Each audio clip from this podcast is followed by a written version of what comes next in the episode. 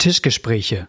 Die Botschaft der Reformation für Christen von heute. Folge 126. Die Bindung Isaaks. Genesis Kapitel 22.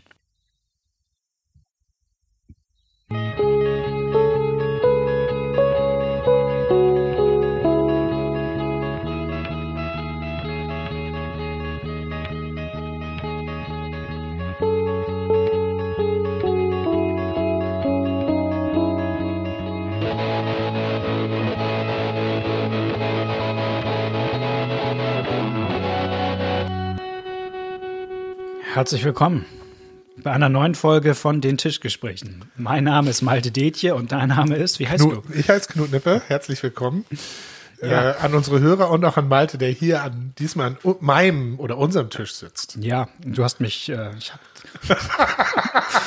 ich esse in meinem Leben, glaube ich, nur Mettbrötchen bei dir. Wirklich? Ja, aber dann auch mit umso größerer Freude und Leidenschaft. Also, ich hatte einen guten Start in diesen Tag. Nun zu ernsteren Themen. Oh ja. Wir wollen ja nicht hier unsere Zeit verplempern. Ähm, wir haben mal gefragt in den sozialen Medien, was sind Themen eigentlich, die euch gerade interessieren? Und von zwei Personen kam die Rückmeldung, macht doch mal was zu einer besonderen Bibelgeschichte, legt die doch mal aus. Ja. Und zwar die Geschichte, man nennt sie auch die Bindung Isaaks Oder, Isaaks Opferung. oder Isaaks Opferung, genau. Die Geschichte, die findet ihr im ersten Buch Mose, Kapitel 22. Und ähm, wir wissen jetzt nicht ganz genau, warum. Mehrere Leute sagen, mach doch mal was dazu. Aber ich kann ja mal fantasieren, ähm, weil es ja eine Geschichte ist, die ein bisschen verstört. Genau, wir können ja sagen, warum wir die Geschichte komisch finden. Ja, genau. Genau, weil das ja, ähm, wir setzen so ein bisschen voraus, dass ihr die Geschichte kennt. Vielleicht können wir es immer ganz kurz erzählen. Wir wollen, haben gesagt, lesen sie jetzt nicht Ja. ewig vor, weil, weil auch, auch wenn sie einer der besten, auch sprachlich genialen Geschichten ist. Also Abraham bekommt gesagt, deinen einzigen Sohn, den Gott dir geschenkt hat als ein Wunder, den sollst du opfern. Genau, eigentlich, also man, es lohnt sich die Geschichte zu lesen, eigentlich lohnt sich aber auch alles zu lesen, was davor war, ab Kapitel Genau. 12, weil es geht so mittendrin los, das wird auch Genau, deutlich gemacht. genau. Nach diesen Geschichten versuchte Gott Abraham und sprach zu ihm. Und so war Abraham und dann sagt er, ich bin, und dann sagt er hier, nimm deinen Sohn, deinen einzigen, den du lieb hast, Genau. und geh mit ihm auf einen Berg, den ich dir zeigen werde und bring ihn zum Brandopfer. Und Abraham geht los, nimmt den Sohn mit, also vorher muss er noch alles zusammenpacken, was er Mhm. braucht fürs Brandopfer, Feuerholz und so weiter der Sohn kommt brav mit, Isaac kommt brav mit, fragt, zwar hier fehlt hier nicht noch was, wir brauchen nur noch Ja. ein Tier und Abraham sagt, "Mm, Gott, dafür wird Gott schon sorgen, also er verrät es ihm nicht. Und dann bindet er ihn da oben, baut er den Altar, bindet seinen Sohn fest, hebt das Messer, um ihn zu opfern. Ja. Und in dem Moment sagt Gott durch einen Engel, glaube ich. muss Ja, der Engel gucken. des Herrn Der schreitet Engel des ein. Herrn sagt dann, nein, okay, äh, jetzt sehe ich, dass du gehorsam bist, Mhm. dass du Gott vertraust.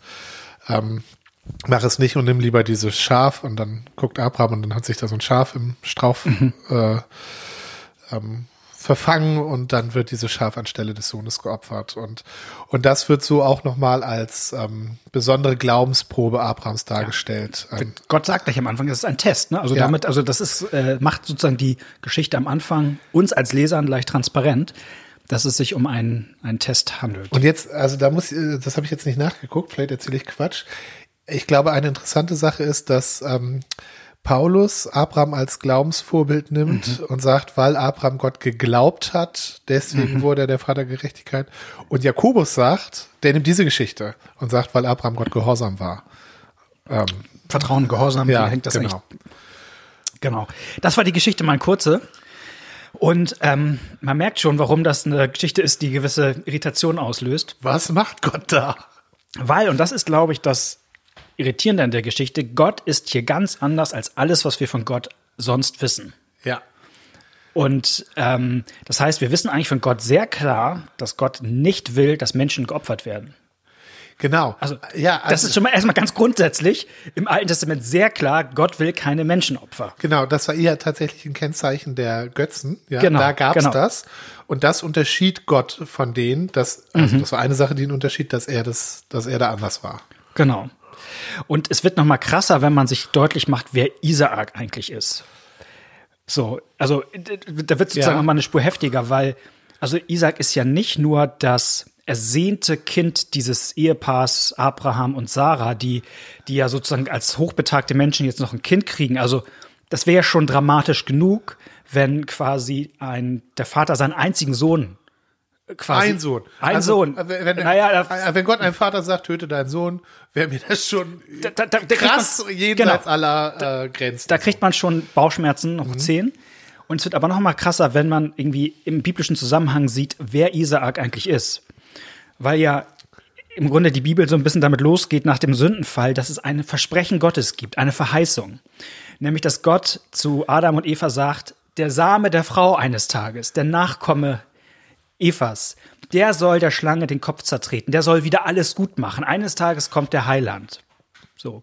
Und dann warten die Menschen auf den Heiland. Und es ist kein, na nicht so ganz, es ist Noah knapp daneben und so. Und die Frage ist ja immer, eines Tages wird Gott die Welt retten durch den erwarteten Heiland. Und, und das sieht ja Abraham auch in seinem Sohn. Er weiß, in seinem Sohn, also Gott wird durch sein Nachkommen alle Völker der Erde segnen. Genau, also das, das muss man vielleicht noch mal ein bisschen noch genauer sagen, finde ich. Ja. Äh, Theorie, also Abraham kann nicht auf andere Söhne gucken und sagen, äh, vielleicht sind dies, Ja. sondern Gott hatte ihm, als er ihn berufen hat Genau. und ihm eine ziemlich schwere Aufgabe gestellt hat, ab, das ist in Kapitel 12, da hat Gott zu Abraham gesagt, da hieß er noch Abraham, Abraham, geh aus deiner Familie, geh aus deines Vaters Stadt, geh aus deinem Heimatland und geh in ein neues Land, was ich dir zeigen werde. Also der musste alle Sicherheiten aufgeben, aber es war auch eine Verheißung, nämlich dieses Land und ähm, die Nachkommen, also er hat Abraham Nachkommen versprochen, da gibt's, das kennen wir noch aus dem Kindergottesdienst mit den Sternen am Himmel Genau. und so weiter, so zahlreich werden deine Nachkommen werden und so weiter.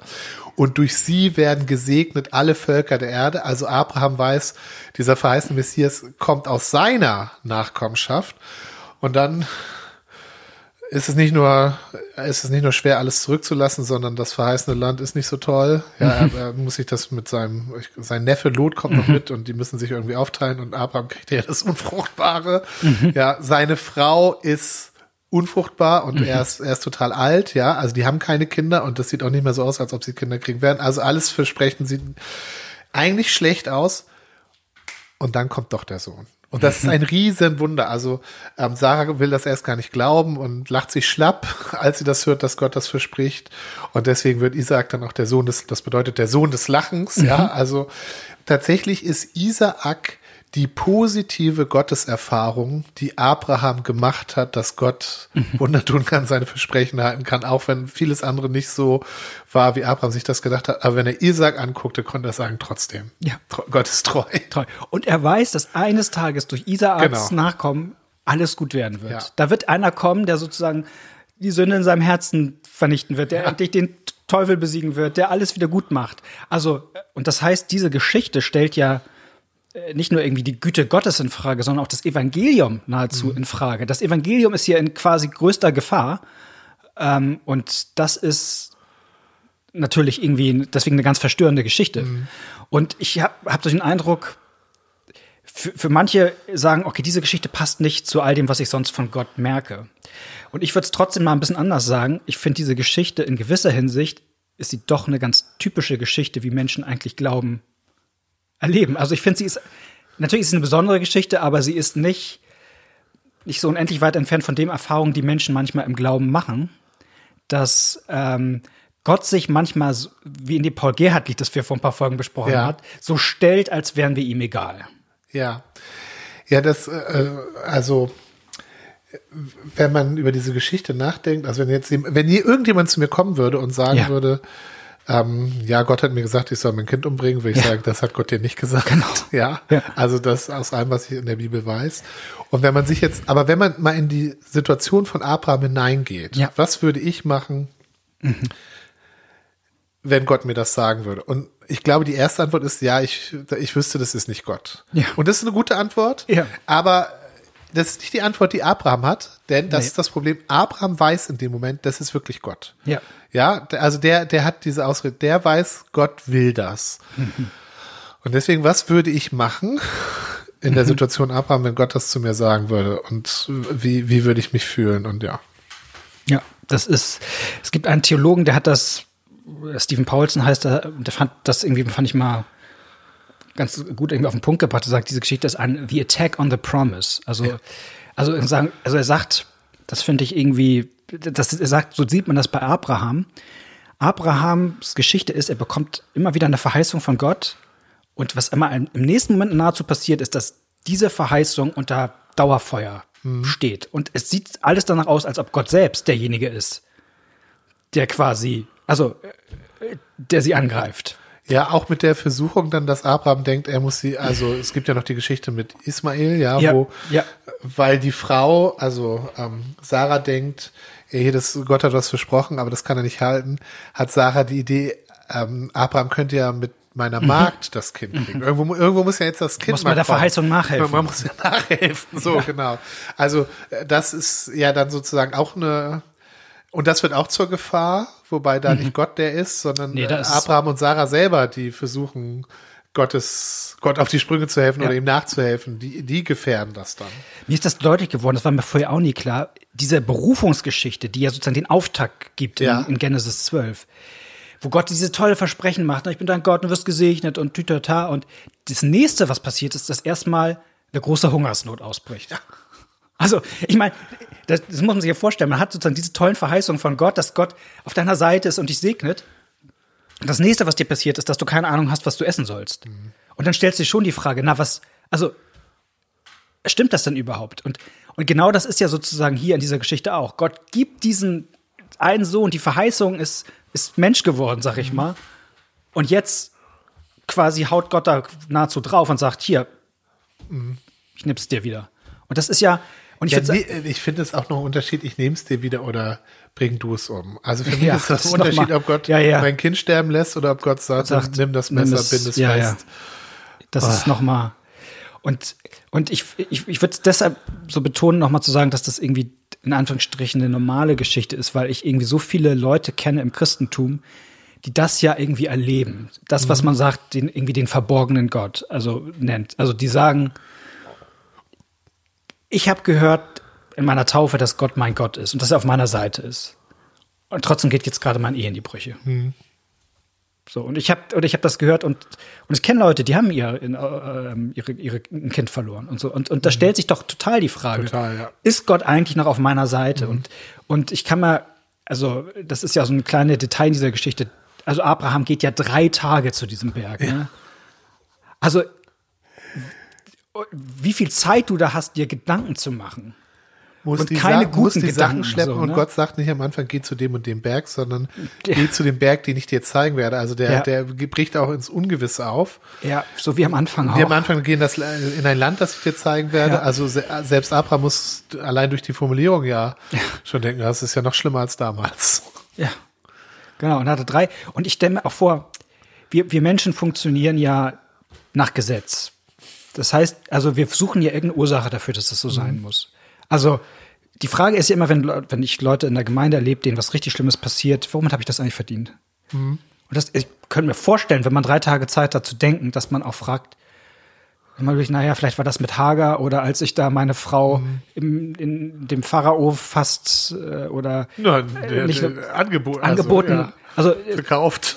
Also vielleicht, also kann ich mir gut vorstellen, dass Abraham gedacht hat, wo, wofür mhm. bestraft mich Gott hier eigentlich gerade? Was, was habe ich eigentlich mhm. falsch gemacht? Das, wir wissen, wir wissen, dass es ein Test ist. Das weiß Abraham ja nicht. Mhm. Also wir haben ja sozusagen diese Vogelperspektive, aber also als Leser, aber wir haben in unserem Leben ja nie die Vogelperspektive. Wir sind ja oft mittendrin und wir haben diese Gedanken und Fragen, wie, wie kann Gott nur und ja, und ich, ich, also ich glaube, dass, also das ist ein bisschen von der Geschichte weg, aber weil du ja. das ansprichst, dieses, dass wir dass wir in so Gesetzen denken und womit habe ich das verdient. Das dient ja dazu, dass wir versuchen, die Vogelperspektive zu kriegen und ja. wieder die Kontrolle zu kriegen. Genau. Also ich habe das genau. bei meiner Tochter erlebt, ja, die ist noch klein, die hatte, ist mit dem Fahrrad gestürzt und hat dann hinterher gesagt, ja, das war vielleicht, weil ich das und das Blödes gemacht mhm. habe. Ne? Mhm. Also da denkst du, woher mhm. hat sie das? Ja, also ja. ich, ich erziehe meine Kinder nicht so. Nee. Aber ich glaube, das ist total menschlich, weil wenn man diese Mechanismen durchschauen würde, ja. dann könnte man es ja verhindern. Genau dann, dann, dann kann ich mich in Zukunft schützen, weil ich weiß, okay, dieses Unglück kommt davon, dann weiß ich, das darf ich in Zukunft nicht mehr machen, dann habe ich auch kein Unglück mehr oder so. Deswegen glaube ich, wollen Menschen immer gerne eine Religion haben, die nach Regeln funktioniert, weil ja. man dann am Ende Kontrolle über Gott ja, hat. Genau. Und, das, und diese Geschichte sagt, du hast keine Kontrolle über Gott. Der kann Dinge mit dir machen, die sogar gegen alles Ethische stehen, was, was ist. Und das, also Gott führt dich durch Dinge, die, die kannst du nicht kontrollieren. Mhm. Und das ist, glaube ich, total schmerzhaft. Und das ist aber eine Erfahrung, die nicht nur Abraham macht, mhm. die, sondern die, ich glaube, die viele von denen, die jetzt zuhören, in irgendeiner Form mhm. gemacht haben oder gerade machen. So. Genau wollen wir, wozu wollen wir was sagen? Wollen wir noch mal was sagen zu dem Ort, der das Sag ist? gerne was zum Ort. Ich, ich kann dir mal sagen, wie ich, ich dachte immer, ich hätte schon mal erzählt. Ja. Erzähl, aber, na, mach du mal, erzähl mal du mal deine. Ja, aber da ist gleich dann schon meine, wie, was ich finde, was ich das toll auch an der Geschichte Erzähl finde. was doch. Ja. Bitte erzähl was Tolles. Ich, ich, ich, dachte, ich hätte schon mal erzählt, also weil, also. Ja. Ich, also weil für mich, für mich früher. diese Geschichte auch so, so ein Beispiel fürs Bibellesen ist. Mhm. Also wenn man was nicht versteht und, wie gesagt, ich das auch zu leichtfertig finde, das wegzutun. Also entweder mit, ja, ja, zum Schluss geht alles gut aus oder ähm, ja, das würde Gott ja heute nicht mehr sagen, mhm. sondern wirklich da, also ich finde es, das ist eine Geschichte, glaube ich, die verstören soll, glaube ich. Ja. Ähm, und, und das zuzulassen, da reinzugehen und zu überlegen, was würde ich machen, wenn ich Abraham wäre? Und wenn ich darüber, als ich darüber nachgedacht habe, habe ich gedacht, ja, ich würde es nicht machen. Ich würde, ich wäre nicht gehorsam. Dann darf ich nochmal zuspitzen. Abraham wird dir im Grunde gefordert, das erste Gebot zu halten. Du sollst mich über genau. alle Dinge lieben. Genau. Entscheide dich zwischen mir und deinem Sohn. Genau. Wie wirst du dich entscheiden? Genau. Und das würde ich nicht machen. Ich würde meinen Sohn, äh, das habe ich schon damals, also jetzt habe ich ja auch Kinder, ich habe das damals eigentlich noch keine, ich habe gedacht, das würde ich nicht machen. Das würde ich nicht machen. Es gibt auch Grenzen. Und dann könnte man ja weiterfragen, ja Knut, hast du nicht mal so ein Übergabegebet gesprochen, dass ja. Jesus der Herr in deinem Leben sein soll und dass du alles machen willst. Ja, hab ich. Hast du so gemeint? Ja, hab ich. Stehst du jetzt noch dazu? Ja.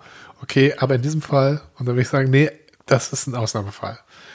An der Stelle, nee, da würde ich die Herrschaft Gottes nicht akzeptieren und ausführen. Da würde ich, könnte man ja weiter sagen, ja, aber ähm,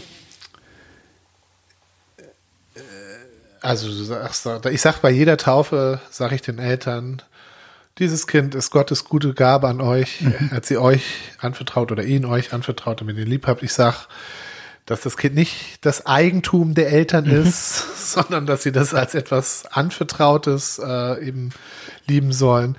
Und wenn ich das jetzt auf mich frage, hat Gott nicht das Recht über sein Eigentum, also mein Kind wäre, ist, wäre mein Sohn das Eigentum Gottes? Ja. Hat Gott nicht das Recht über sein Eigentum? Nein, im konkreten Fall nicht. Da würde ich sagen, nein, da ist, da ist eine Sperre. Das würde ich da würde ich Gott sein Eigentumsrecht absprechen.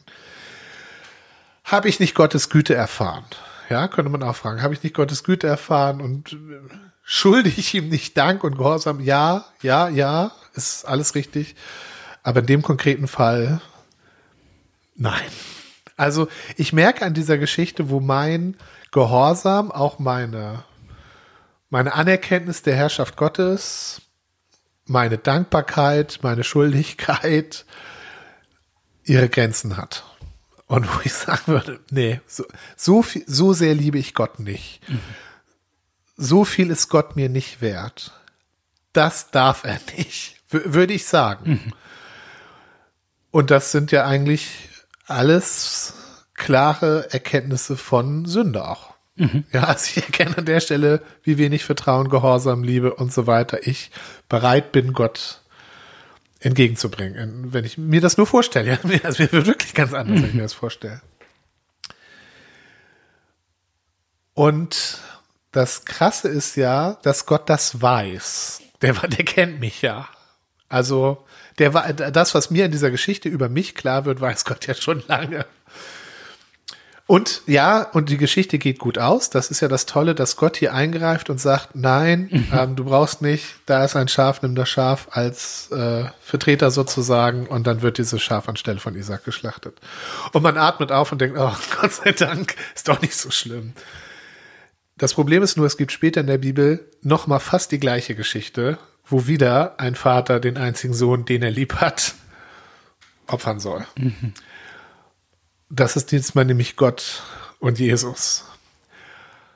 Und Gott macht das für uns, für mich, obwohl Gott mir keine Liebe schuldet, keine Dankbarkeit, kein Gehorsam, obwohl Gott weiß, wie ich zu ihm stehe, macht er genau das für mich, was ich nicht bereit bin für ihn zu machen.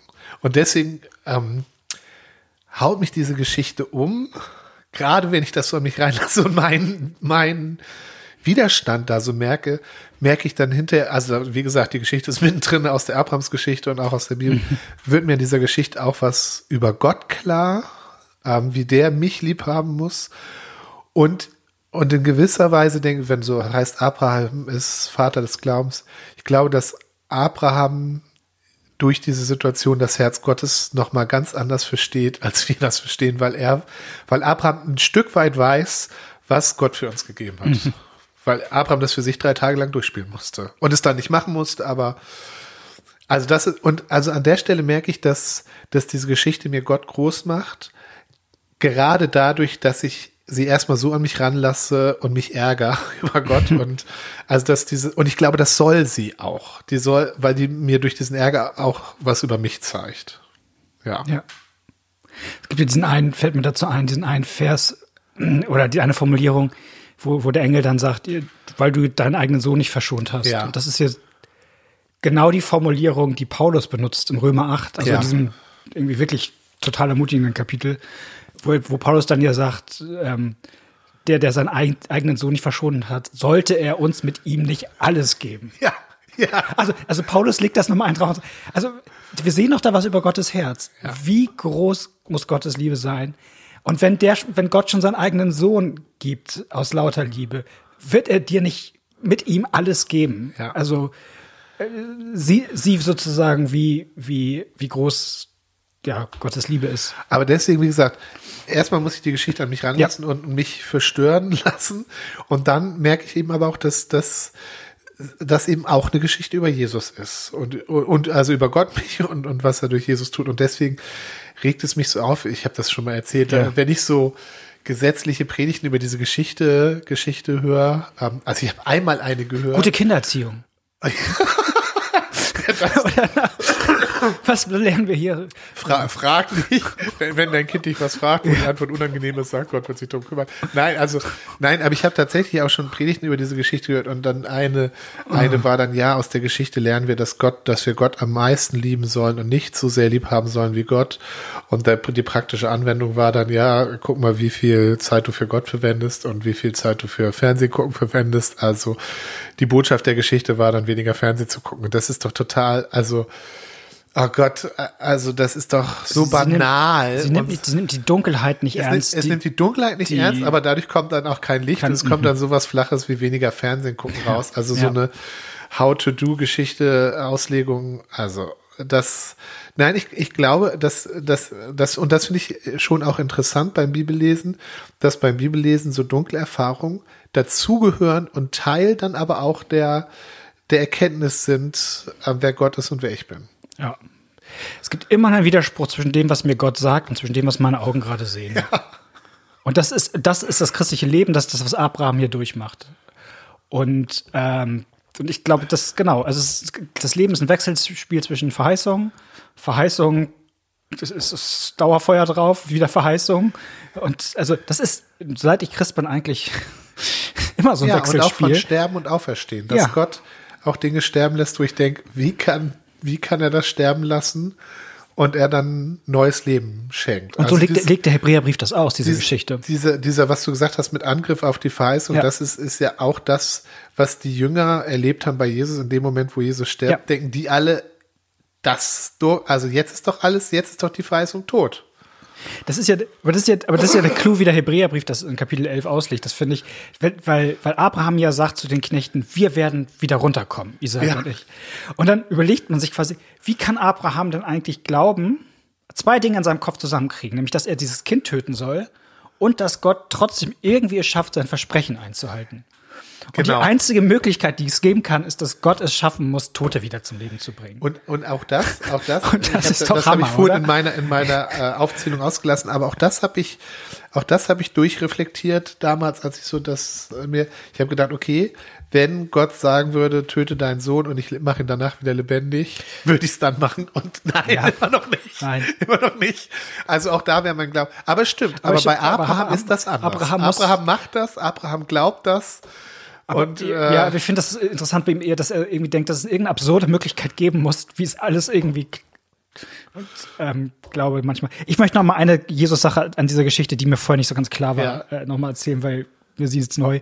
Wer dieser Engel des Herrn eigentlich ist. ja. Weil das ist ja immer so eine interessante Figur. Also wir denken bei Engel ja immer so über diese Wesen mit Flügel. Und dann gibt es besonders im ersten Buch, in den ersten Büchern Mose, kommt immer der Engel des Herrn. Ja. Und der ist ein bisschen eine besondere Figur, weil der manchmal so redet wie ein Bote Gottes und sagt, Gott will das und das. Aber manchmal sagt er auch, ich will. Also manchmal redet, redet Gott direkt. Genau. Also so, und das ist Ja. irgendwie in der Hagar-Geschichte in Genesis 16 so, das ist beim, beim brennenden Busch so. Und das ist hier auch so. Ähm, ähm, sozusagen, also in dem Moment, wo er eingreift, wir müssen Ja, ja, einmal den, den Vers vorlesen.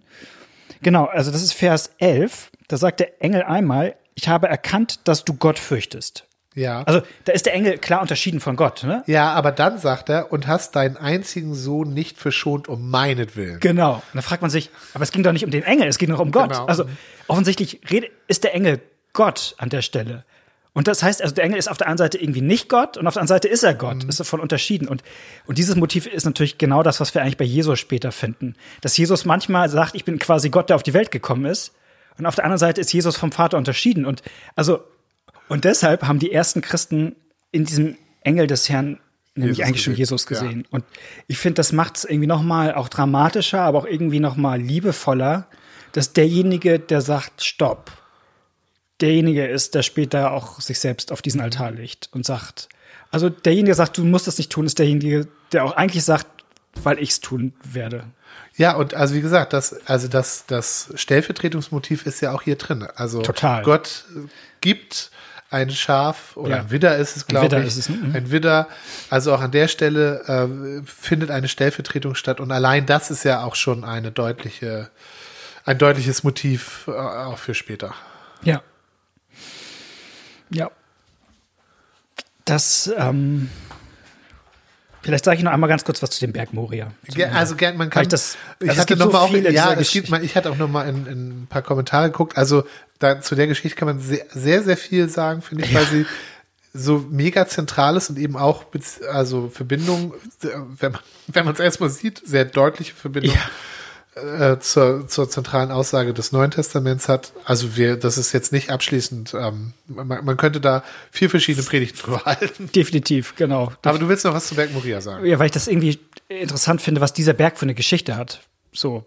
Ähm, der taucht nämlich etwas später in der Bibel wieder auf, nämlich auch in der etwas absurden Geschichte. Ja. nämlich äh, im 1. Chronik 21. Da ähm, David ist ja so ein Glaubensheld, dem eigentlich nie was, äh, der nie Fehler macht. So, also nein, also Davids zweite Lebenshälfte ist ja eigentlich von einer Katastrophe zur nächsten. So erst Bathseba, dann Absalom und und dann gibt's am Ende, dass David irgendwie die fixe Idee hat, er will eine Volkszählung machen, obwohl Gott das gar nicht will. Und David macht's Auch trotzdem. Kontrolle. Also er will, er will die Übersicht haben, damit er Kontrolle hat. Und dann sagt Gott, jetzt gibt's Konsequenz, es gibt eine Strafe. Du kannst ja sogar zwischen drei Optionen aussuchen, die sind irgendwie alle total ätzend. Und, und dann kommt quasi, das ist völlig eine verstörende Geschichte, der Engel des Herrn. Und es, die Stadt wird mit Pest geschlagen, also Jerusalem. Und der Engel des Herrn geht rum und äh, das ist wie so in so einem Horrorfilm, so, ne? Und dann die Leute. Und David will das jetzt irgendwie verhindern.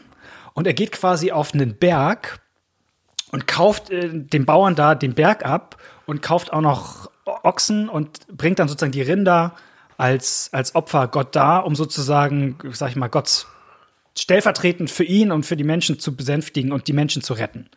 So, und das heißt, es ist wieder so ein, so ein Opfergeschichte, ne? Also da wird wieder auf diesem Berg ein Opfer gebracht und, und dann ein bisschen später erfährt man 2. Chronik 3, dass Salomo zu genau diesem Berg hingeht dass der Berg Moria heißt. Und dass äh, Salomo auf diesem Berg den Tempel dann baut. Ja, und das ist ja Das ist ja dann zentral, weil da wird dann ja Jahrhunderte geopfert. Genau. Das, das ist der, das ist ja sozusagen zentral für das, was auf dem Tempel passiert. Genau. Also das, was einmalig sozusagen beim Widder schon angedeutet wurde, Ja. was, was David in dieser verrückten Geschichte tut und was Salomo dann quasi institutionalisiert. Also das ist das, wofür dieser Berg steht, ne? dass im Grunde stellvertretend das Leben gegeben wird. Und das ist dann, was ja im Grunde bei Jesus seine Erfüllung findet, der sagt, ich, ich komme sozusagen, um, um mein Leben genau. für euch zu geben. Ja, für mich, für dich. Mitten in der dunklen, dunklen Nacht, wo man nichts versteht. So, und jetzt bin ich auf die E-Mails gespannt von den Leuten, die sagen, hä, das meinte ich doch gar nicht. Ich finde doch was ganz anderes komisch an Genau. der Geschichte. Da gibt's mehr als genug. Aber ähm, wir belassen es für heute mal dabei, oder? Äh, von mir aus, ja. Hoffen, es hat euch irgendwie das eine oder andere aufgeschlossen. Ähm, schreibt uns aber gerne, wenn ihr sagt, nee, das hat's mir nicht aufgeschlossen. Oder wenn Aber ihr, vorher liest die Geschichte und am, be also Ja, am besten, sowieso. am besten ab Kapitel 12. Ich finde die ganze Ja. Abrahams-Geschichte. Äh, es, ich finde, es gibt mehrere Sachen im Neuen Testament, die sich auch auf Abraham beziehen und das kapiert man eigentlich am besten, wenn man, wenn man das Ganze so vor Augen hat. Also, das ist schon, das ist schon arg herausfordernd, finde ich, Mhm. aber auch irgendwie trotzdem cool. Es ist mega cool. Schreibt uns, wenn ihr Themenvorschläge habt. Wir brauchen immer spannende Themen, wo wir auch sprachfähig sind. genau. Bei zehn Vorschlägen sagen wir bei einem, okay, das trauen wir Das uns trauen zu. wir uns zu. Wir sind nämlich genau bei vielen Sachen auch nicht. Danke fürs Zuhören und bis in zwei Wochen wieder. Tschüss. Tschüss.